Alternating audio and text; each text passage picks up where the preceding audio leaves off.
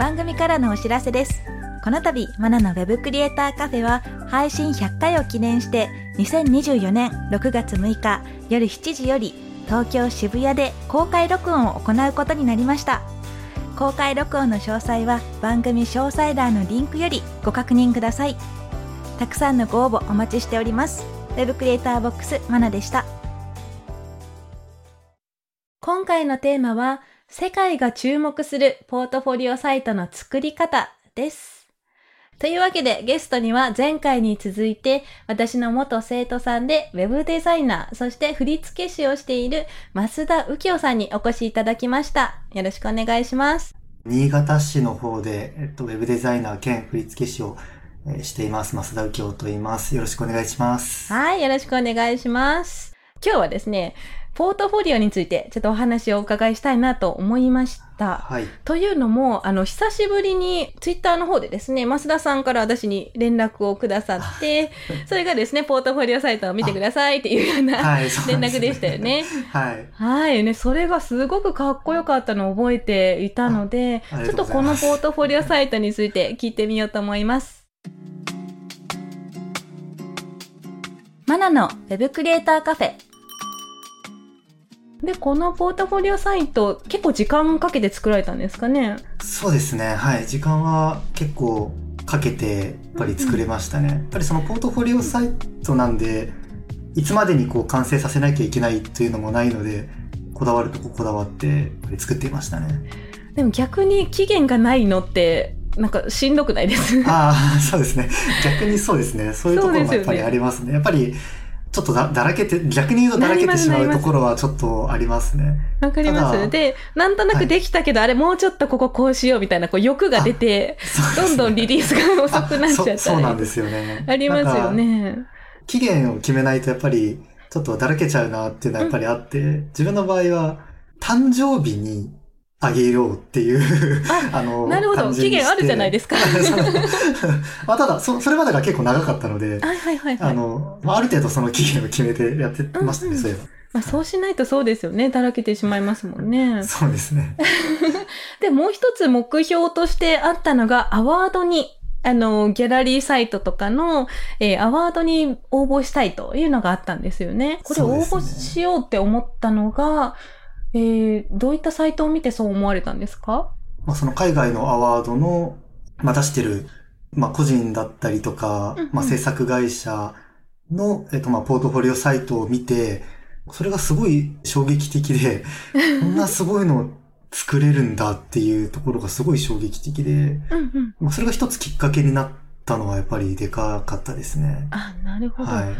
で、えーまあ、アワードに出してみよう、挑戦してみようっていうのが、まあ、一つのポートフォリオサイトを作るモチベーションにもなったんですかね。そうですね。はい。うんうん実際に投稿してみたのが、えー CSS ウィナーと、えーアワーズと、と、あと CSS デザインアワードあの CSS デザイン3つですね。はい。あの3つに。で、これで実際に賞を取ったんですよね。実は、実もっはと声を張って言ってもいいんじゃないでしょうか。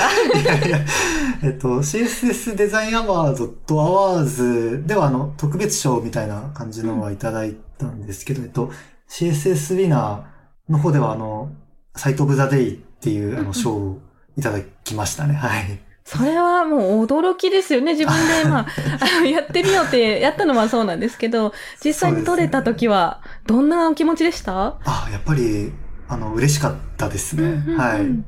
本当に海外のアワードに向けて作ったみたいな感じのサイトだったので、やっぱりそこでちょっと認めてもらえた気がしたっていうのはやっぱりありましたね。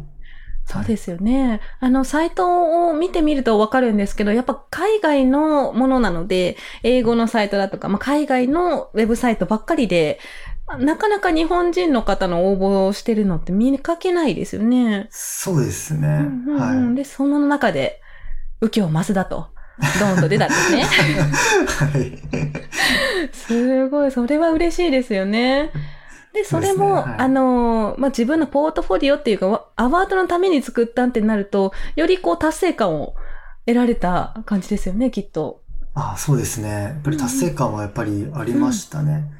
コンテストっていうものに、そこまであの抵抗がなかったっっていうのがあって、ほう。とっていうのも、あの、自分、ダンサーとしては、あの、すごいコンテストっていっぱい出てたんですよね。ああ、そうですよね。そうなんですよね。まあなんかそこで結構、まあ経験としてちょっと出てみたかったっていうのがまあ一つあるんですけど、で、なんか一つその、思ったのが、なんかもっとスキルつけてから出よっかなってこうすごく思ったんですけど、それだとこうなんかいつまでも出せない気がしてというか、それでね今行っちゃえと思って出したみたいなところはちょっとありましたね。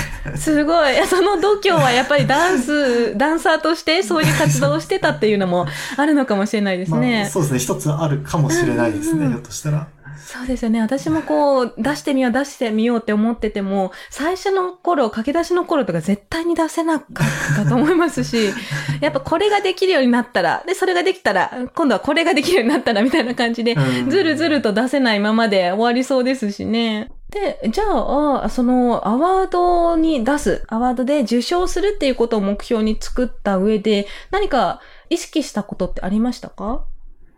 そうですね。なんか、外人受けしそうなと言ったらあれですけれども、っていうのはちょっと意識しましたね。なんかその、どれが受けるのかっていうのはちょっとわからないんですけれども、なんか、トレンドを割と意識した感じにはやっぱりしましたね。その、技術的なところで言うと、マウスストーカーだったりとか、背景の、えっ、と、なんていうんですかね、ノイズエフェクトっていうんですかね、とかだったり、あとちょっと音楽を聴けたり、するような感じの構成にしてみたりっていうところは、そうですね、意識して作りましたね。っていうのは、じゃあ、あの、すでに受賞してる作品だとかサイトとかを徹底的にリサーチしてっていう感じですか？そうですね、そうですね。はい。それ大事ですよね、やっぱり。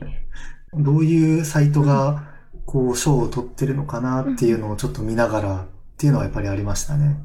そこでやっぱり共通点とか見えてきました？あ、そうですね。えっと、うん共通点と言ったらあれなんですけれども、なんか必ずしもすごい技術を使ったサイトが受賞してるわけではないなっていうところにちょっと、まあ見ていくうちに気がついて。まあ技術的なところじゃなくて、まあ、例えばまあ、ビジュアル的なところって言ったらまあちょっと言い方が合ってるかちょっとわかんないんですけれども、とかだったりとか、まあなんかそこら辺をやっぱり、あの見ながらというか、やっていましたね。はい。そうですね。なんかパッと見てアワードを受賞してるようなのってすごいなんか WebGL ゴリゴリ使ったりとか、そんなイメージはありましたけど、よくよく見るとそうじゃないんだよっていうのが分かってきたってことですかね。はい、はい。そうですよね。あまりこう、そんなこう自分の手の届かないような技術のものばっかりだったら、あまりこう、受賞できる気もしないでしょうし、そう、ねやってみようという気もちょっとなくなるかもしれないですしね。まあでも、あの、右京さんの作ったサイトを見てみると、結構 JavaScript ゴリゴリ使ってる感じですよね。はい。はい。あ、これそうで、すね。一から手打ちしてって。えっと、手打ちのところもあるんですけど、うんうんまあ手打ちじゃないところもやっぱりありますね。はい。まあでもこの動きがやっぱりこう、なんていうんですかね、いやらしくないというか、あ あの、たまにこう、動き、動きすぎて見づらいサイトとか、はい、あると思うんですけど、そこまででもないですし、でかといってこう、退屈な感じも全然ないですし、で、私、一番いいなって思ったのが、音楽が、最はい初デフォルトではオフになってるんですよね。あはい、はい。はい。で、聞きたかったら、クリックしたらオンになりますよっていう、この気遣い。あ そうそうなんですよね。やっぱり、いきなり音流れちゃうと、やっぱりちょっと良くないかなっていうのがやっぱりあったりとかして。苦手なんですね。音鳴らさりとか。もうすぐ閉じちゃったりするので。で、あの、これをじっくり見たいときに音楽オンにして、で、それに音楽聴きながら見てみるとまた違った感じで、あ、あすごいこのノイズ感とこの滑らかな動きとすごく合ってるなと思って、あここ一番おすすめポイントですね。あありがとうございます。素敵ポイント。あとそうそう、あの、デザインカンプを作ってコーディングに入るっていうのが、まあよくある流れかなと思うんですけど、デザインカンプを特に作らず進めていったんですかね？そうなんですね。えっと、まあ、自分もともとコーダーっていうのもありまして、えっとデザインソフトがあまり使えなかったっていうのもまあ一つ理由ではあるんですけれども、あの、例えばフォトショーとかいられとか、まあ今でいう Figma とか、まあ XD とかっていうのも、そんなにまあ当時はですけど使えなかったので、うんそうですね、レコーディングしながら、あと技術的なところも、やっぱりその、やってみないと、こう実装できるかわからないっていうところがやっぱりあったのありで、ますね。まあ実装しながら、まあ試しながら、まあ見た目をこう整えていったっていうやり方でやっていましたそうなんですね。じゃあそのコーディングをしながら、えっ、と、色とかもじゃあそうしながら決めていった感じです？あ、そうですね。はいあ。そうなんですね。動きに合わせて、えーこういう背景色にしようとか、そういう作り込みをされていったんですかねあ。そうですね。はい。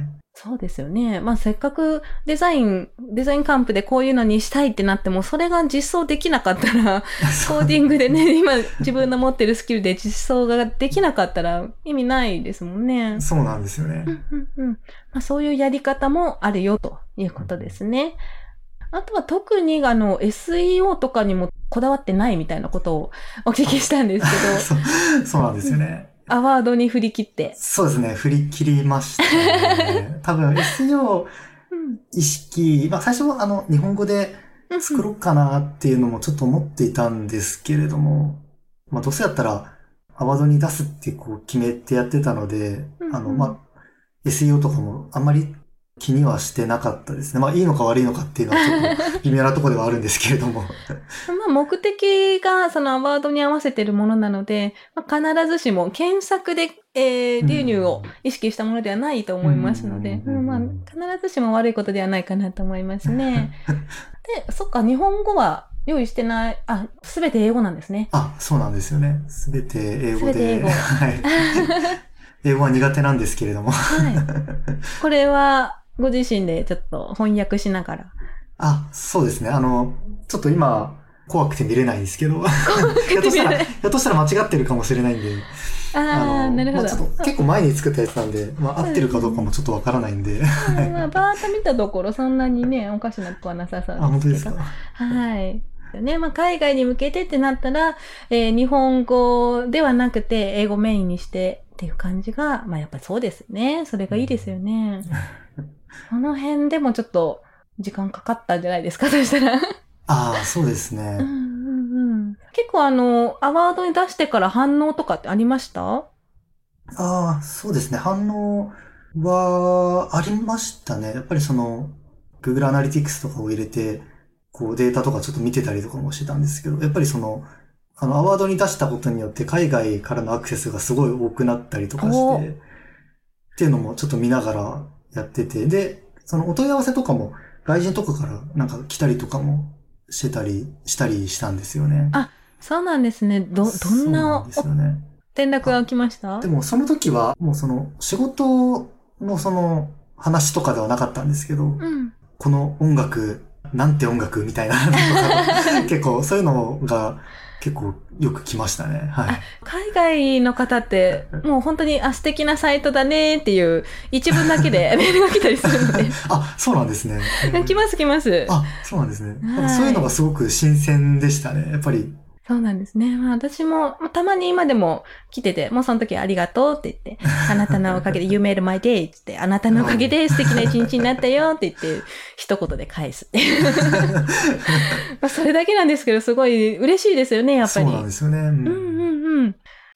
で、あとは、ローディングアニメーションと、アニメーションに特にこだわっていたのかなと思うんですけど、うんこれっていろんなサイトを見て、あ、この動き入れてみようとか、そういう感じでひらめいてたんですかね？そうですね。はい。まあ、ローディングアニメーションもうん。そうなんですけど、あとページ遷移とかも、うんうん。その、まあ、多分見てもらえばわかると思うんですけど、シュンってこう、流れるようなというか、流れのにますね。してみたりとか、うん。そうですね。そういうアニメーション的なところは、ちょっとこだわってやっぱり作りましたね。なるほど。こう作っていくの、全部 JavaScript だと思うんですけど、やっぱ、はい。コンソールマジンになりますか？ココンソールマジン。コンソール、ひたすら コンソールで動きを確認して。ああ、あそうそうですね。これ出てこい。ない。あ、エラーになった。みたいな。あそうですね。もうエラーとの戦いでしたね。ありますよね。ひたすらコンソール。なんか、コンソールで書きすぎて、どのメッセージが出てるのかよくわかんあない。そうですね。そうですよね。そうなりますよね。でで、えーポートフォリオについてですね、私生徒さんからもよく質問されるんですけど、はい。最初の最初ってもう実績もないじゃないですか。うんうんうん何を載せたらいいですかってすごく聞かれるんですよ。そうですよね。はい。どう、どうしましょ でも、うんちょっとそうですね、難しいところではあるんですけれども、数よりも自分が全力を出し切ったこれみたいなものがあればすごくいいんじゃないかなっていうふうにはやっぱり思いますね。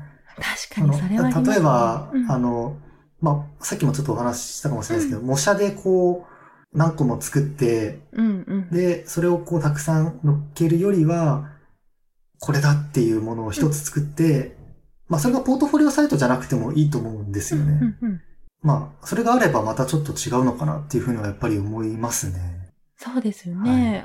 まあ、一つでも二つでもいいので、えー自分が結構がっつり携わったものを一つ用意して、うんそれ詳しく説明できたらいいかなっていう感じですよね。うん、そうですね。うんうんうん確かにそうなりますよね。で、えー増田さんのポートフォリオサイト見ても、一つ一つ結構画像をたくさん取り入れて、で、使ったツールだとか、えーどういうことをやったかとか、そういうのを書いてらっしゃいますよね。あ、はいはいはい。うんうんうんそんな感じで、じゃあ一つ一つに思いを込めて、思いのこもったものを、模写で誰かが作ったのじゃなくて、自分の作った思いのこもったものを用意しましょうっていうのがポイントですかね。あ、そうですね。はい。なるほど、なるほど。さて、ここでリスナーさんからのメッセージを紹介したいと思います。え、ヒカルさんからいただきました。ありがとうございます。マナさんは React を始める際に Vue と迷いませんでしたか？また、 React を選んだ理由を教えてください。そうなんです。私、あの、ツイッターでですね、ちょこちょこツイートしてるんですけど、現在 React を勉強中なんですね。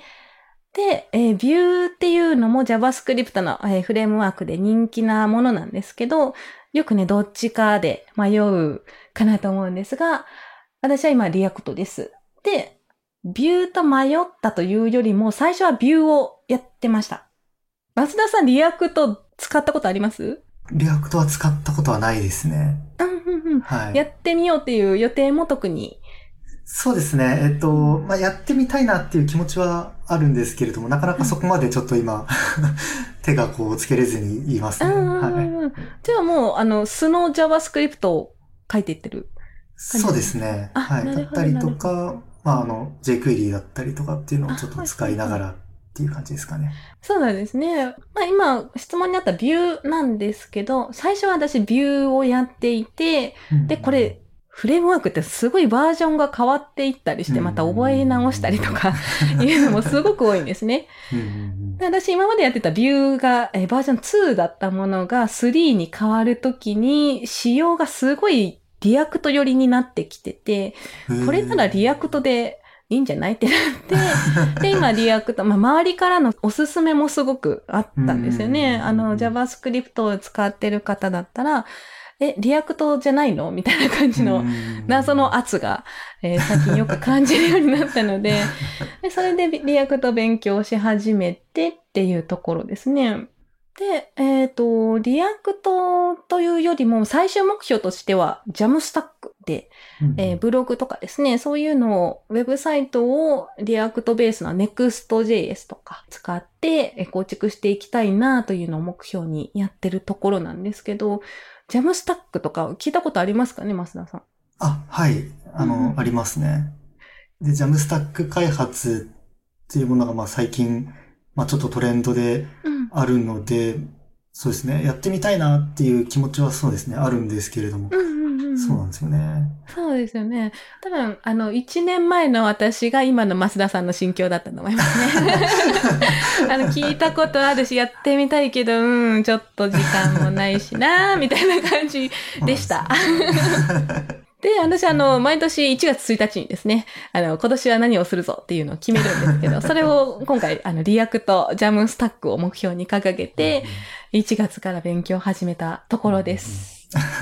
うん。なので、質問のところに戻ると、まあ、 Jamstack でウェブサイト構築していくんだったら、やっぱり React がベースになるサイトが世界的に見て多いっていうのと、使う人が多いとリソースも多いので、検索した時にすぐ、えー、その答えが出てくるとか、そういうメリットも考えて、えー、 React を選んだっていう感じですかね。参考になれば幸いです。ということで、増田さん2回にわたりありがとうございました。ありがとうございました。最後にお知らせなどあれば。ツイッターたまに発信してるので、あの、ぜひよかったらフォローしてください。はい。皆さんフォローしてください。では、増田さんまたお待ちしています。今日はありがとうございました。ありがとうございました。ポートフォリオサイトって言ったら就職活動とかそういうことによく使われるイメージはあるんですがアワードに挑戦するとコンテストに応募してみるそういった目標を持ってみるっていうのも、えー、一つありかなと思いますで増田さんの場合はダンサーとしてコンテストにも、えー、挑戦してきたっていう経験があるので意外と気軽に挑戦できたというお話でしたね皆さんもどんどん海外でも国内でもコンテストに挑戦してみたらいいかなと思います。増田さんと Web デザインスクール卒業後のキャリア形成についてお話しした前回のポッドキャストも聞いてみてください。さて、この番組では感想や質問、リクエストなどをお待ちしております。番組詳細欄にあるリンクよりお気軽にご投稿ください。Twitter ではカタカナでハッシュタグ Web カフェをつけてツイートしてください。そして Apple Podcast や Spotify の Podcast ではレビューもできますので、こちらにも感想を書いてもらえると嬉しいです。ここで私がメンターをしているテックアカデミーについてのご紹介です。テックアカデミーは Web デザインやプログラミングをオンラインで学べるスクールです。現役エンジニアや現役デザイナーからマンツーマンで学ぶことができます。学習した後に実案件に挑戦できるテックアカデミーワークスもあるので、ぜひテックアカデミーと検索してチェックしてみてください。またお会いしましょう。Web クリエイターボックスマナでした。